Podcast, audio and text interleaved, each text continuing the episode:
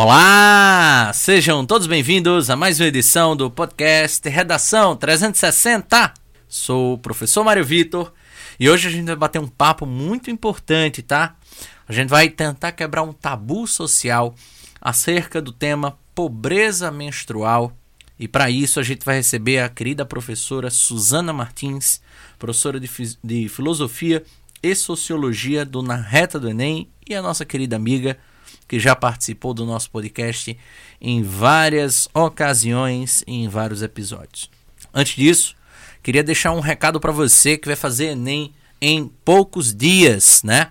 Você que vai fazer Enem, tá aí é, aperreado, desesperado ou simplesmente aflito, né? Porque essa prova tá chegando aí. Saiba que uh, você tem aqui conosco duas coisas muito interessantes. A primeira a gente vai fazer na semana de véspera do primeiro dia de provas cinco podcasts, cinco podcasts de apostas, né? Vamos entrevistar alguns professores de redação. Eu também vou fazer um especial próprio meu, só com apostas de temas de redação e sobre como você poderá desenvolver suas redações ou sua redação no dia do Exame Nacional de Ensino Médio. Segundo ponto muito marcante e interessante ainda sobre o podcast Redação 360 é que a partir de hoje, lá no nosso arroba Vitor, você vai receber trechos curtos do podcast Redação 360 em seus mais de 84 episódios, né? Esse é o 85 episódio que está indo ao ar e a gente agradece demais a sua audiência. E vamos, enfim, começar a falar sobre pobreza menstrual para isso, trouxemos a professora Suzana Martins. Seja bem-vindo, Suzana. O nosso bom dia, boa tarde e boa noite. Oi, pessoal. Bom dia, boa tarde, boa noite. Muito feliz de estar aqui novamente. Só estou eu e Mário no estúdio. Estou achando estranho. É a primeira vez que a gente faz assim, só eu e você. É verdade, Suzana, é verdade. Suzana já participou aí do podcast à distância, já ah, participou do podcast presencialmente com outras pessoas. Já fui já... na sua casa, uhum. tô, tô familiarizada. É, como disse Faustão, é, é a sócia. Suzana, vamos lá. Hoje sem editorial, porque o meu conhecimento acerca do tema, confesso, meus queridos alunos, nossos queridos ouvintes, ele é muito escasso. Ele é muito escasso, primeiro, uh, porque o tema é um tabu social de pouquíssima discussão histórica. E segundo, por ser homem e não vivenciar na pele né, todos os impactos né, que a questão da pobreza menstrual no Brasil e no mundo vem a trazer, a gente traz de fato uma mulher, uma mulher hum. ponderada, feminista, né, para falar um pouco mais sobre isso. Então, Suzana, primeiro tenta esclarecer para nós o, o, que se, o que de fato seria a pobreza menstrual. Eu acho importante você citar isso, né? Que é um, um, é um tabu que a gente não, não fala muito sobre. E apesar de eu ser mulher, empoderada, me identificar com o feminismo, também dentro da minha bolha, dentro da minha condição de classe, eu não pensava sobre isso, sobre o problema que é menstruar para determinadas classes, para determinadas mulheres. Então, é um, é um tabu que veio à tona no nosso país esse ano por causa do relatório da Unicef e algumas movimentações de parlamentares que estavam né, buscando esse direito. A Tabata Amaral tentou ano passado, esse ano a Marília Reis. São deputadas federais, uma de São Paulo e outra de Pernambuco.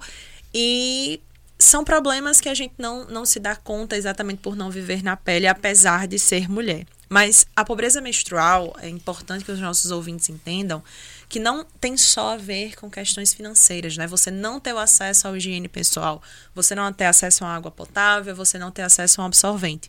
Diz também respeito à informação. Então, informação também é uma condição de classe. Então, hoje, se eu entendo meu ciclo menstrual, se eu entendo quando eu estou ovulando ou quando eu não estou ovulando, isso é porque eu tive acesso à educação. E como a gente vive num país de extrema desigualdade social, onde mais de 14 milhões de pessoas são analfabetas, então isso também é um privilégio. Então, pobreza menstrual é falta de higiene, é falta de acesso a essa higiene, mas também é falta de informação sobre o próprio corpo e sobre né, a, própria, a própria ideia do que aquilo ali não é uma doença. Porque eu acho que falar que a menstruação é um tabu é a gente remeter à nossa própria história, a nossa própria história quanto mulheres. Então, para as nossas ouvintes que são mulheres, eu acho que todas passaram por isso, né? Pela primeira menstruação, pela, pela, pelo nervoso daquilo, eu vou contar para quem. Às vezes as meninas não têm não, não podem pegar informação com a própria mãe. E aí, na escola não se fala sobre isso, nos outros espaços não se fala sobre isso. Então a gente fica meio que à mercê solitária nesse momento. E aí, antes de começar o podcast, eu estava até brincando, eu estava até conversando com o Mário de quando foi que eu me toquei que, o, que a menstruação era um tabu para as mulheres. Eu era muito nova, tinha 11, 12 anos, eu estava na, sei lá, sétima série, não lembro. Mas uma menina da minha sala já tinha menstruado. E aí ela foi e pediu, perguntou se eu tinha absorvente. Eu disse que não tinha, nem, nem sabia direito o que era isso. E aí, na minha santa inocência, levantei e perguntei à sala inteira se ela tinha, se a sala, alguém tinha um absorvente para emprestar para essa determinada menina. E aí essa menina chorou muito, ela chorou muito, com vergonha da pergunta que eu tinha feito a toda a sala. Era como se eu tivesse feito uma denúncia social. Ah, ela é ali, ela tá menstruada, e não foi nesse sentido. E aí, quando eu cheguei em casa chorando também, eu perguntei à minha mãe, e minha mãe, não, é porque tem gente que tem vergonha, etc. E de fato, quando a gente vai falar de menstruação, às vezes a gente fala, né? Ah, eu estou naqueles dias, ai, tô de boa, então, várias coisas que a gente usa, só não chama de menstruação, né? Então, eu acho que pobreza menstrual a gente tem que refletir muito sobre tudo isso. Suzana, e vamos lá, pergunta de leigo mesmo. Por que que existe essa esse tabu e principalmente essa entre aspas vergonha das mulheres em admitir que menstruaram ou a situação uh, em torno disso? Por que que há ainda tanto tabu, tanto tanta tão, tão pouco uh, tão pouca discussão hum acerca da questão da menstruação? A nossa sociedade ela é muito misógina. Então, misoginia é o preconceito, a aversão, enfim, é tudo aquilo que vem do feminino. Então, por causa dos nossos antecedentes históricos extremamente patriarcais, tudo aquilo que é do universo unicamente feminino, ele é tratado dessa maneira. Então, alguns historiadores levantam que a menstruação ela era tratada como algo impuro, justamente porque os homens não podiam dar acesso à vida, vamos assim dizer. E como a menstruação é parte importante para uma possível gravidez, né, a limpeza do útero, então foi construindo esse tabu. Então existem inúmeras histórias acerca disso, mas a gente pode resumir justamente nisso, na misoginia, né, no preconceito daquilo que vem em relação às mulheres. E, e, é importante que a gente entenda isso. E tem um documentário, inclusive, da Netflix chamado Absorvendo o Tabu, que é muito, muito interessante, que vai mostrando historicamente, principalmente na Índia, como esse movimento ele é feito. Então, por exemplo, na Índia, há toda uma, uma cultura bem machista em relação à menstruação. Quando as mulheres estão menstruadas, elas são consideradas sujas e intocáveis. Inclusive, acreditam que elas fiquem amaldiçoadas durante esse período, o que impede de entrar na cozinha, sobre o risco de contaminar os alimentos, dormir na própria cama, se sentar à mesa com a família e sair de casa. Então, se a mulher fica quatro dias menstruada, ela fica quatro, dia, quatro dias reclusa em casa. Então, é essa cultura machista patriarcal que nos leva a ter esse tabu em relação à, à menstruação. Fugir um pouquinho do script, será que o, o, o tal preconceito também vem, é, o tal preconceito também vem a, a, a, adicionar a questão, por exemplo, da tensão pré-menstrual, né? A, o tal TPM, que querendo ou não também é um tabu que coloca homens versus mulheres. Então, é, essa questão da, da tensão pré-menstrual, ela, é, ela é bem discutida, inclusive no, no, na questão antropológica da coisa, porque em determinadas culturas as mulheres não têm TPM. Então, mulheres ocidentais e principalmente mulheres mais urbanizadas sofrem mais com isso porque as pressões sociais em, em, decorrência a trabalho, etc., nesse mundo urbano, eles se apresentam de maneira mais, mais latente. Então, até essa questão de TPM entra no âmbito cultural também. Foi amplamente discutido desde o século XX, né? No século XX, a gente tem uma antropóloga chamada Margaret Mead, da escola de Franz Boas, culturalista, e ela vai fazer todo um estudo sobre sexualidade, sobre gênero. Então, ela vai para o Nova Guiné trabalhar com algumas comunidades, e aí ela vai mostrando como as mulheres e os homens se comportavam. Então, em algumas comunidades, os homens e as mulheres eram amorosos, então não tinha muito isso dessa rivalidade, né, ocidental.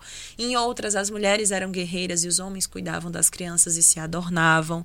Então, assim, são questões culturais, né, que a gente tem que fazer uma abordagem muito mais profunda para compreender esses processos. Interessante, Suzana. E eu vou pegar um gancho agora na literatura, né?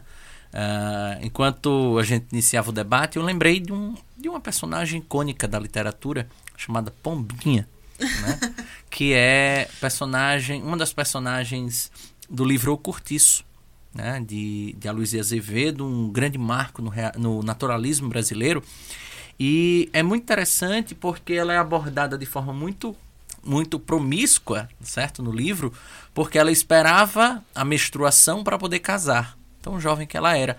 E isso era um hábito cultural né, muito frequente nos séculos XVIII, XIX, principalmente final do século XIX, início do século XX, quando, quando as mulheres mais pobres, né, elas é, recebiam, digamos assim, uma, uma liberação familiar para casamento após o seu, uh, a sua primeira menstruação. E é interessante porque acaba atrasando a menstruação dela algum, algum, algum período, né? Alguns meses, alguns anos. E, e durante esse meio tempo ela acaba se apaixonando por outra mulher, né? uma prostituta, por sinal, a Leone.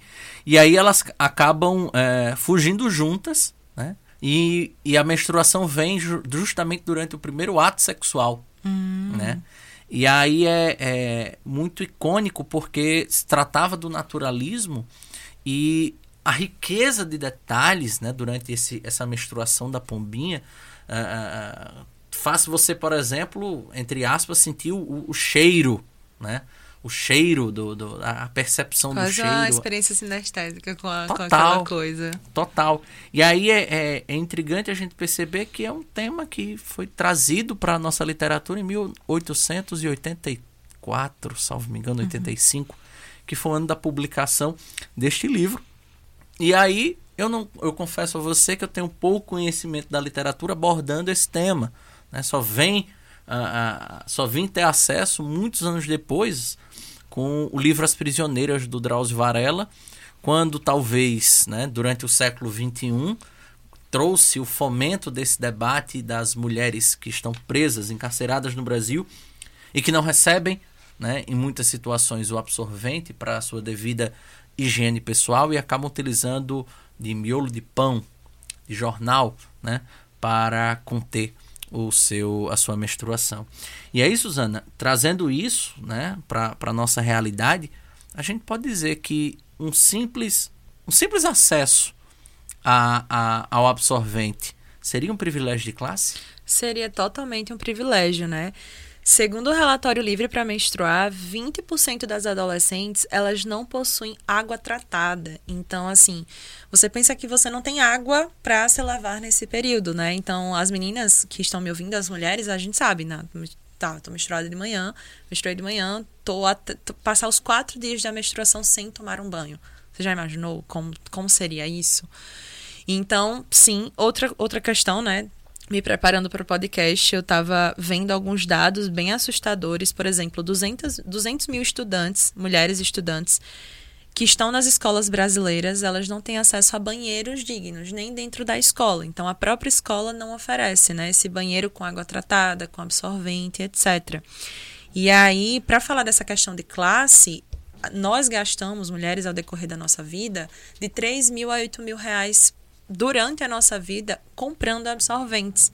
E isso para uma mulher que vive numa vulnerabilidade social, né, uma mulher pobre ou uma mulher que foi encarcerada, enfim, ela deveria trabalhar pelo menos quatro anos da vida dela, da vida dela ininterruptos para conseguir fomentar os absorventes que ela vai usar durante a vida toda. Então, assim, falar de acesso à higiene, falar de acesso ao absorvente, falar de acesso à informação é falar de direitos humanos. Tanto que a ONU ela vai reconhecer que a pobreza menstrual é um assunto de saúde pública, não é um, um, um outro assunto, né? Não é para ser tratado de uma outra maneira. É de saúde pública e dignidade da pessoa humana. Então é interessante quando a ONU traz isso, porque ela mostra se essa pessoa não está tendo acesso a esses bens básicos, ela está perdendo a dignidade. Então isso é ferir o, o máximo que a gente pode ferir de uma pessoa dentro de uma sociedade. E é interessante que os nossos ouvintes tenham noção disso, porque na nossa redação a gente tem que tratar dessa maneira. A gente tem que tratar como um problema social, como um problema de direitos humanos. E como você trouxe em relação, em relação às prisioneiras, né? É, aqui no Brasil, muitas mulheres utilizam miolo de pão, jornais, enfim, roupas antigas. E isso gera todo um problema é dentro dessa. Todo um problema de infecção, tanto do trato urinário quanto da própria vagina. É, você pode acabar rasgando a sua vagina, ferindo a sua vagina. Então, olhe né, como essa situação ela é problemática. E outro problema aqui no Brasil, que é a grande discussão das parlamentares que trouxeram esse problema à tona, é que a os absorventes não são considerados itens de saúde básica. Então, não estão dentro da cesta básica e, consequentemente, não tem isenção. Desculpa, não tem isenção de impostos. Então, se torna um item cada vez mais caro, de difícil acesso, para toda uma classe que não tem informação e que não tem nem, como é que eu posso dizer, discernimento sobre, sobre essa realidade. Então, querida Suzana, o caminho aí, segundo o que você está trazendo, seria investir um pouco mais em políticas públicas ligadas a, a, ao acesso à informação, o acesso principalmente ao próprio absorvente, é isso? Isso, exatamente. E principalmente a todos os outros direitos, né? O direito à saúde, o direito a saneamento básico, que é muito importante para a gente ter essa água, esse, esse, tratamento do nosso do, do, material que a gente vai precisar para se higienizar. E principalmente a gente quebrar esse tabu acerca da menstruação, que a gente possa falar para as outras pessoas, né? E a gente faz essa mudança culturalmente, quando as mulheres elas invadem espaços de poder para conseguir colocar a sua voz. Então, quando a gente fala de que dessas minorias não são minorias numéricas, são minorias de representatividade. Então, próximo ano a gente vai passar por eleições novamente, então que a gente tenha isso em mente, né? Essa maior diversidade do nosso Congresso, essa maior diversidade no Executivo, no Judiciário. Claro que a gente não vota no Judiciário, mas que a gente faça uma pressão enquanto sociedade civil para isso, porque se hoje a gente está no podcast discutindo pobreza menstrual, é porque a gente teve uma pressão social para que esses temas chegassem nessas instâncias de poder. Agradecer a você, Suzana, por essa entrevista breve, mas extremamente enriquecedora. Ai, obrigada. Ela, com toda certeza, vai ajudar esses queridos estudantes que vão prestar o Enem daqui a duas semaninhas a desenvolverem uma grande redação. Muito obrigado, viu? De nada, gente. Bom, boa prova calma, juízo e vai dar tudo certo. pois é assim que a gente encerra mais um podcast Redação 360. O nosso muito obrigado e até a próxima.